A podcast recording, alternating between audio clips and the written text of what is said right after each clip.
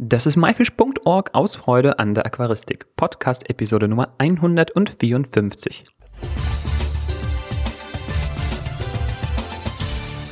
Hi, mein Name ist Joris Jutjaevs und danke, dass du heute wieder dabei bist. Diese Woche machen wir weiter mit Teil 2 des Interviews mit Heiko Blessin und dem Thema JBL Expeditionen. Wenn du Teil 1 dieses Interviews noch nicht gehört hast, dann mach hier Stopp und hör dir den ersten Teil zuerst an. Diesen findest du entweder in deiner App, verlinkt in den Show Notes oder gehe jetzt auf my-fish.org Episode 153. Und wie schon beim Teil 1 erwähnt, falls du den Podcast nicht gerade beim Autofahren hörst oder irgendwie die Möglichkeit hast, dir parallel die Show Notes anzuschauen, dann mach das bitte. Dort haben wir passend zu den Fragen die Bilder aus den Expeditionen für dich hochgeladen und so macht auch Teil 2 dieser Episode gleich doppelt so viel Spaß.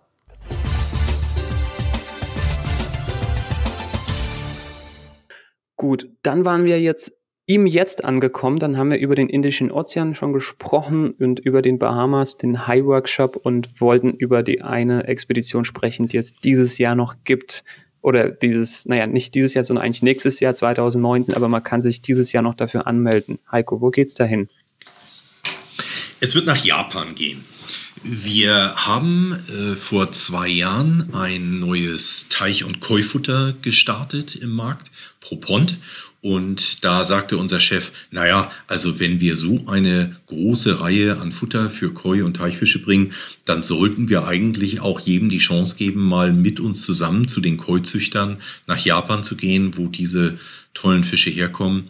Und so entstand die Idee. Und dann sagte ich meinem Chef aber, ja, aber nur Koi Japan, ähm, das finde ich schade, weil es gibt so viele Anbieter, die äh, die Leute zu den Koi-Züchtern bringen. Lass uns doch mehr machen, weil Japan ist eigentlich eine Welt für sich. Und deswegen werden wir Japan äh, eben nicht nur zu den Koi-Züchtern gehen, sondern wir werden auch ein bisschen Kultur machen.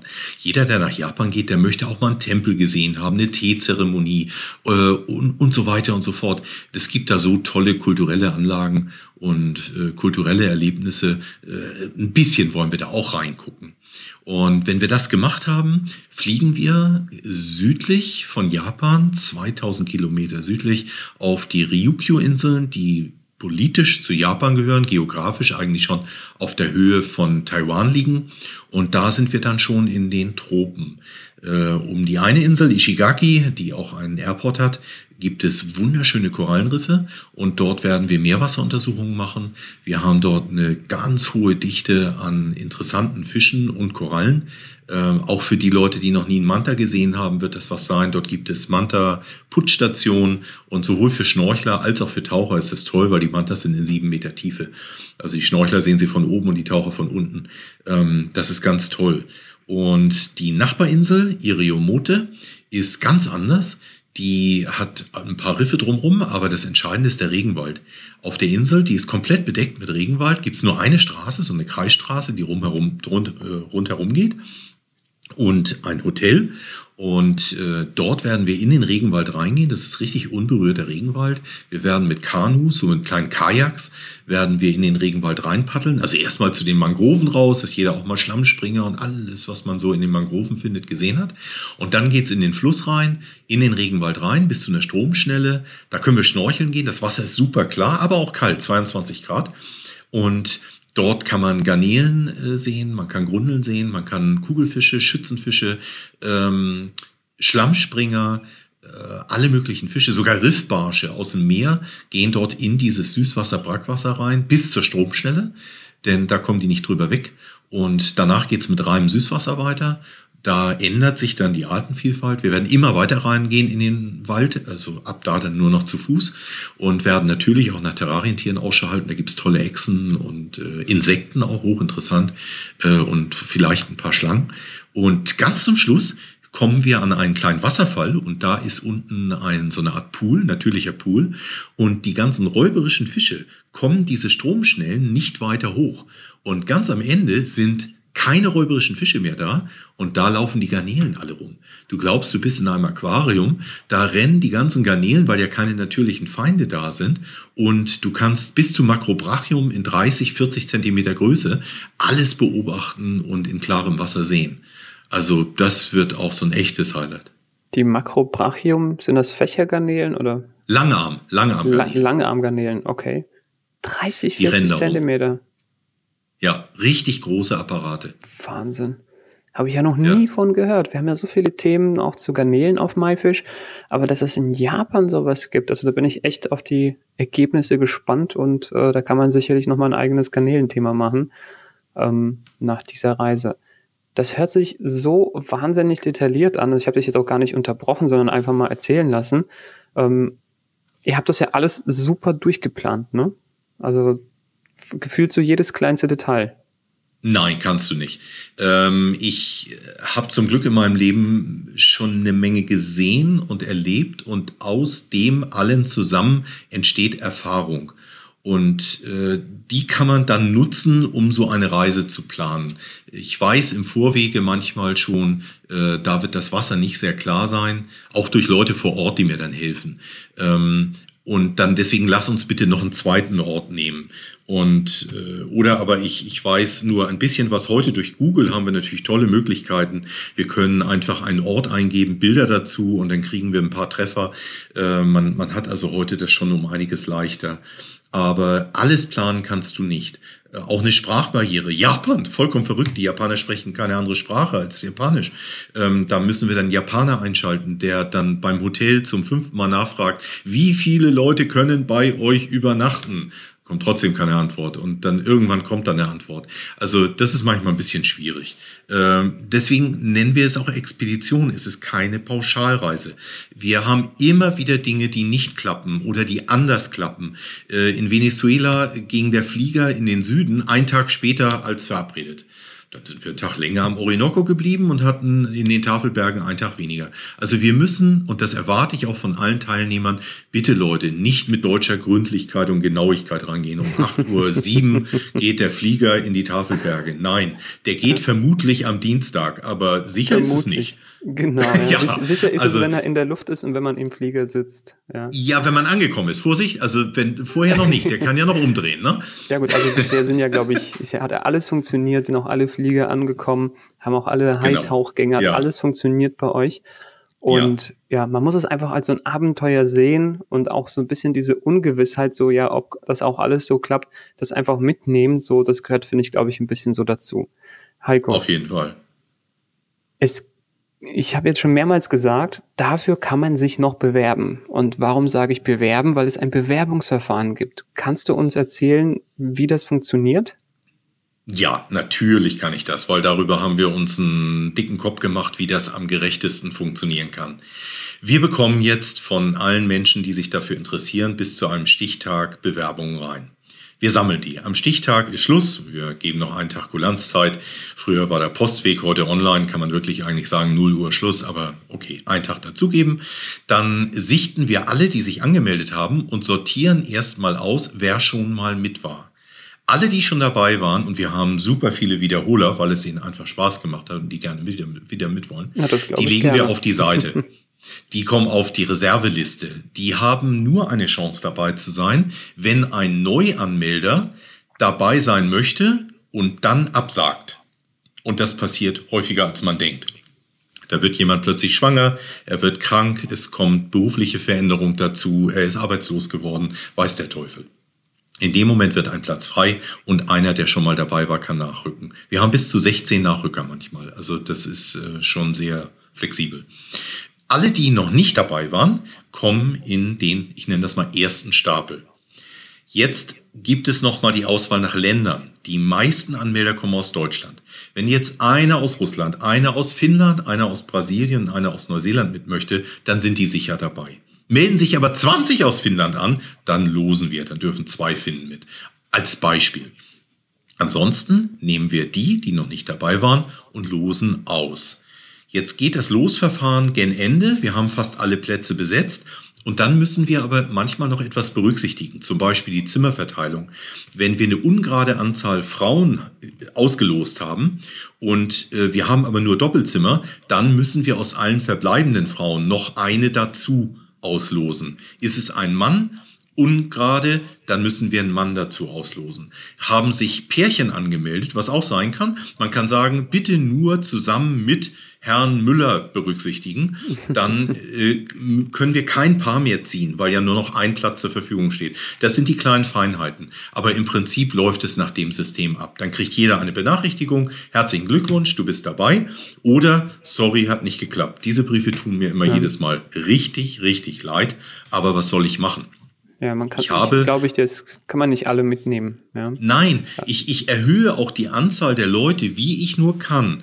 Aber wir haben vor Ort manchmal ein, ein, äh, ein Pkw oder irgendetwas, da passen nur so und so viel rein. Oder wir haben nur ein Boot oder zwei Boote und da passen so und so viel rein. Oder das Hotel oder die Hängematten sind begrenzt, was auch immer. Und mhm. dadurch bin ich nicht flexibel. Ich kann nicht sagen, ich finde dich so toll, ich hätte dich gern dabei. Kann ich nicht machen. Also irgendwo ja. ist dann einfach eine Grenze. Man muss die Menschenmenge ja auch irgendwie managen können. Und wer schon mal irgendwie auf so einem Ausflug war oder auf einer Führung, also hat es vorher bei den anderen Expeditionen bis zu 80 Teilnehmer genannt. Äh, so viele Leute muss man ja auch irgendwie, weiß ich nicht, manövrieren können, ja, sage ich mal dazu, äh, wirklich führen können. Und man muss ja auch dafür sorgen, dass jeder irgendwie, weiß ich nicht, seine Sachen bekommt und irgendwie, weiß ich nicht, auch äh, auf, auf seine Kosten kommt, wenn ich das so sagen darf. Ne? Also es soll ja auch keiner auf der Strecke bleiben, sondern es sollen alle Spaß machen, jeder braucht Betreuung und äh, da hat man einfach natürliche, ja, sag ich mal, Limitierungen eben dadurch. Ähm, was wir jetzt nicht gesagt haben, oder weiß ich nicht, was ich noch gehofft hatte von dir zu hören, das Ganze läuft über die JBL äh, Homepage. Den Link dazu findet ihr in der Show Notes. Und da gibt es so ein Anmeldeformular, was man ausfüllt. Da gibt es Fragen, ähm, wahrscheinlich auch manches, auch was körperliche Fitness angeht, weil wenn man da eben so und so viele Kilometer am Tag wandern muss, dann kann das nur jemand machen, der dazu auch physisch in der Lage ist. Ja, das ist dann einfach so. Oder wenn es ums Tauchen geht primär, dann muss derjenige halt schwimmen können. Es macht wenig Sinn, dann äh, mitzukommen, dann auf dem Boot zu sitzen. Ähm, das heißt, die Fragen beantwortet man und das tut ihr dann auch irgendwie berücksichtigen bei diesem Auswahlverfahren. Habe ich da recht? Ähm, teilweise. Also erstens ähm, 80 Leute. Das klingt im ersten Moment vollkommen abschreckend. Also wenn man sich vorstellt, dass, dass da 80 alle durcheinander rennen, das ist ja Faunenverfälschung im Regenwald. Nein, äh, ich habe durch Motorradlehrgänge, wo ich so Instruktor bin, auf dem Nürburgring eine ganz tolle äh, Idee kennengelernt. Man teilt eine große Gruppe in viele kleine Gruppen auf und jede kleine Gruppe, acht Leute zum Beispiel, bekommen einen Gruppenleiter der leitet die nicht großartig, also die ist immer noch individuell unterwegs, aber er passt auf, dass auch acht wieder mit zurückfahren, dass acht Leute was zu essen kriegen, dass acht Kescher vorhanden sind und der Testkoffer dabei ist und so weiter. Das heißt, ich muss als Oberguru da nur aufpassen, dass meine Gruppenleiter immer schön ihre kleinen Schäfchengruppen im Griff haben. Das funktioniert ganz toll. Und so sind auch nie mehr als acht Leute oder vielleicht zwei Gruppen, 16 Leute an einem Ort. Und äh, so hört sich 80 viel an, aber genau genommen sehen sich die 80 nur morgens vielleicht beim Frühstück, auch mal da manchmal aufgeteilt in zwei Großgruppen oder abends beim Abendessen. Tagsüber sind niemals 80 zusammen unterwegs. Das ist ja auch ein Extrembeispiel. Ähm, ich meine, mich erinnern zu können, dass bei den meisten Expeditionen ja keine 80 dabei waren, sondern eher so, ja, weiß ich nicht, kleinere Anzahlen, ja, aber darum geht es jetzt auch nicht. Das war jetzt wirklich ein Extrembeispiel. Heiko, wir haben alle zwölf Expeditionen angeguckt, die bisher stattgefunden haben. Wir haben uns die zwei Expeditionen angeguckt, die dieses Jahr anstehen. Wir haben die Japan-Reise, die nächstes Jahr stattfindet, für die man sich jetzt noch bewerben kann. Was müsste man machen, um sich darauf vorzubereiten? Das heißt, jemand hört uns jetzt zu. Hallo, lieber Zuhörer. Ja, genau, du bist damit gemeint.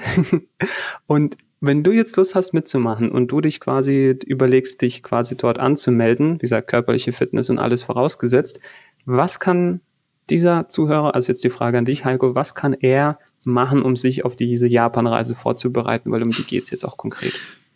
Zum Bahamas Workshop kam genau diese Frage zu dem High Workshop und da habe ich gesagt, dick sein und langsam schwimmen. Das war, das war gut angekommen. das war natürlich ein Spaß. Ähm, das ist wirklich sehr abhängig von der Art der Expedition. Wir hatten in Vietnam zum Beispiel jemanden dabei, der körperlich behindert war. Er konnte nicht auf den Wasserfall hochklettern, aber er konnte im Flusstal bleiben. Also es, es kommt auf die Expedition an.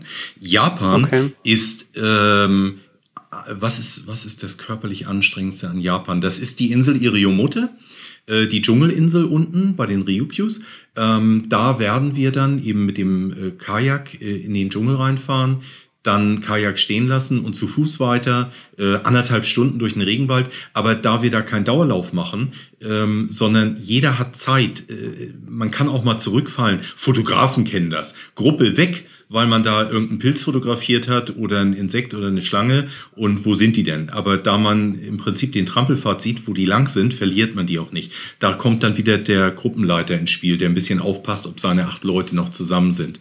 Ähm, man sollte anderthalb Stunden bei 25, das ist angenehm, keine 35 Grad, äh, 25 Grad oder sowas sollte man laufen können, äh, ein bisschen was tragen können, denn wir haben Fotoausrüstung, die wir tragen, die Wassertestkoffer äh, oder Lichtmessgeräte und und und, also ein bisschen was, ein Rucksack einfach, sag ich mal, mit äh, 5 Kilo drin, Fotosachen vielleicht 10 Kilo, den sollte man tragen können. Äh, man sollte bisschen sicher auf den Füßen sein, denn die größte Gefahr ist Ausrutschen auf nassen Steinen. Klingt total blöd, ist aber so. Und äh, sich irgendwas bis zum Schienbein durch aufschlagen. Sowas wäre doof.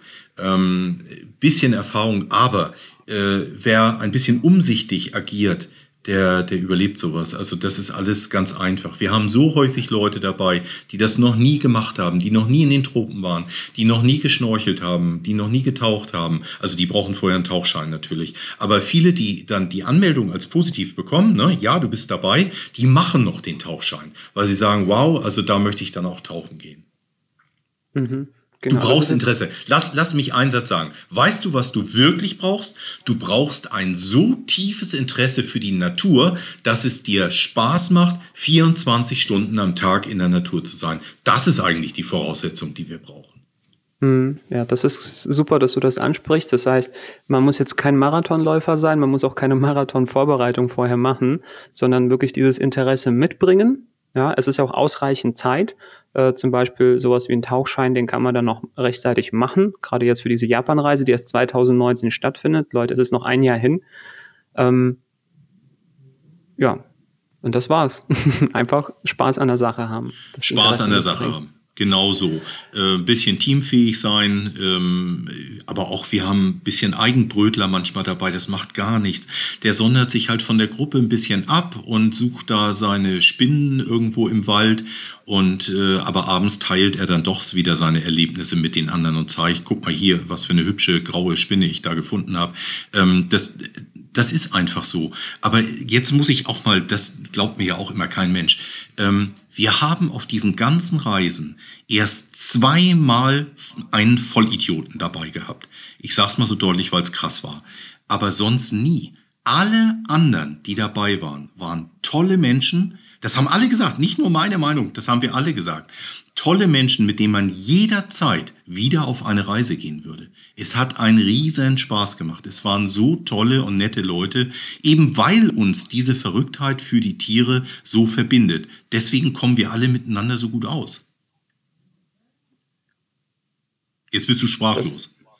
Das, jetzt bin ich sprachlos. Genau. Ich, ich war vorhin im Geiste schon beim, beim Training und beim, beim Joggen und beim Schwimmen. Ähm, jetzt Nein. weiß ich, dass ich brauche, jetzt brauche ich das gar nicht. Das Interesse Nein. ist vorhanden. Also ich bin bereit. Äh, ähm.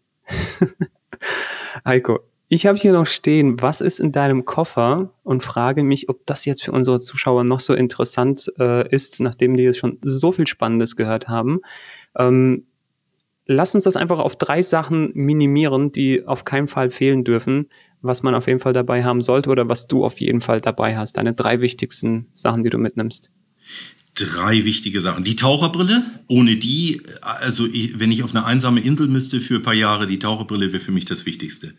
Äh, dann, so doof es klingt, Ladegeräte. Äh, Leute vergessen sehr gerne mal das Ladegerät für irgendeins ihrer technischen Geräte. Und wenn sie dann kein Foto machen können, weil ihre Kamera exotisch ist, irgendeine so Panasonic, die sonst keiner hat, nur um ein Beispiel zu nennen, ähm, dann wird's richtig blöd. Dann ärgern sich die Leute sehr. Steckeradapter, also wirklich so ganz banale Dinge. Ein Mückenmittel kann es aber auch sein. Also das wären so die wichtigsten. Ja, genau. Das, das wären so die wichtigsten Sachen. Ja, perfekt.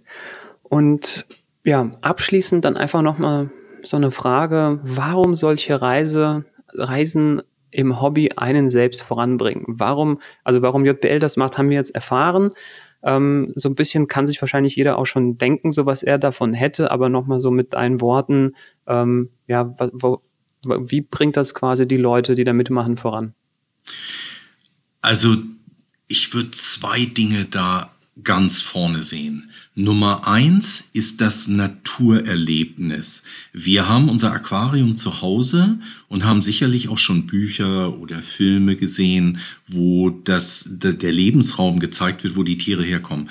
Aber das ist nicht das Gleiche, als wenn man in solchem Schwarzwasser ist und wirklich da drin liegt und guckt, wie die Tiere leben. Also der Input, was die Tiere draußen erwartet, wie deren natürliches Leben ist, das ist eigentlich eines der größten Erlebnisse überhaupt und das bringt uns so viele Ideen auch fürs Aquarium wieder mit, ähm, wo wir zurückkommen und sagen, verdammt nochmal, wieso habe ich denn da schwarzen Sand im Becken? Es gibt auf der ganzen Welt schwarzen Sand nur da, wo Lava irgendwie im Spiel ist. Ansonsten gibt es keinen schwarzen Sand, alles Quatsch. Oder wie ich aus Vietnam gesagt hatte, Strömung, dass man die Strömung erhöht oder verringert, je nachdem, was für Tiere man hat. Diskus, die kleben ja sonst an der Scheibe. Ähm, also es, es kommt total drauf an. Aber es, du kriegst so viel Input, dass du hinterher A, dein Aquarium komplett umgestaltest und B, dir weitere zehn anschaffst, weil du hast ja so viele Lebensräume an einem Lebensraum gesehen, dass du weißt, dass die alle in verschiedenen ökologischen Nischen leben und du dafür das aufsplitten musst. Und das gemeinsam mit diesem Naturerlebnis, draußen zu sein, wirklich dort gewesen zu sein, wo sie herkommen und selbst mal gemessen zu haben, auch das Wasser, ist das weich, ist das hart, wie ist denn der pH-Wert, ach, der ist ja gar nicht sechs, der ist ja sieben und und und, das ist, das ist durch nichts zu ersetzen. Ja, gut. Ich kann mich dem nur anschließen. Ja, habe vieles auch quasi selber erlebt auf meinen Reisen und kann das auch insofern jedem auch wirklich uneingeschränkt empfehlen und ich werde mich genauso wie jeder andere bewerben. Äh, ich werde mir das mit Japan gleich nochmal genau durchlesen. Äh, das klingt alles sehr, sehr spannend und ja, vielleicht sieht man sich dann wieder. Ich würde mich freuen. Ja, Vielen Dank. Das ist jetzt echt eine mega Episode geworden. Ich glaube, wir haben die jetzt sogar aufgeteilt in zwei oder drei Teile. Das, das werden wir dann sehen. Ähm, ja, vielen Dank an dich, lieber Zuhörer, fürs Dranbleiben, wirklich so lange. Und ja, den Heiko, den haben wir bestimmt mal wieder. Juri, Dankeschön. Heiko, ich danke dir auch. Mach's gut. Ciao. Ciao.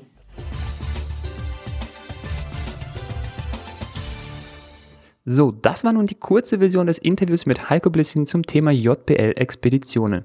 Und wie schon in Teil 1 erwähnt, haben wir die Super Extended Bonus Director's Cut Edition der Frage nach den zwölf bisherigen Expeditionen für dich aufgehoben und du darfst entscheiden, ob du diese hören möchtest. Wenn dir der Rückblick der vergangenen Expedition Lust auf mehr gemacht hat, dann schreib uns einen Kommentar, Nachricht oder E-Mail und sage ja, ich will den Bonusteil. Es haben uns bereits einige Nachrichten erreicht, die den Bonusteil fordern, aber natürlich wollen wir auch deine Meinung wissen. Fackel also nicht lange und schreib uns gerne deine Meinung oder auch mir persönlich bei Facebook. Die Shownotes zu dieser Episode mit allen Bildern und Links findest du wie immer unter my-fish.org Episode 154. Und wenn das Voting zugunsten der Bonus-Episode ausfällt, davon gehe ich stark aus, dann gibt es diese nächste Woche. Ich bedanke mich bei dir im Voraus fürs Mitmachen und für deine Aufmerksamkeit. Das war myfish.org aus Freude an der Aquaristik. Tschüss und bis zum nächsten Mal, dein Juris.